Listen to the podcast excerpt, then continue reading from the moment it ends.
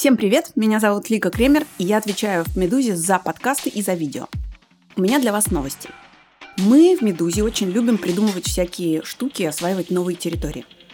И вот мы запустили раздел подкасты. Меня зовут Иван Колпаков. Это Катя Крангаус. И Андрей Бабицкий. Меня зовут Алексей Пономарев, мой коллега Евгений Берг. Привет-привет. И теперь вам будет просто и удобно не только читать нас, но и слушать нас и на сайте, и в приложении.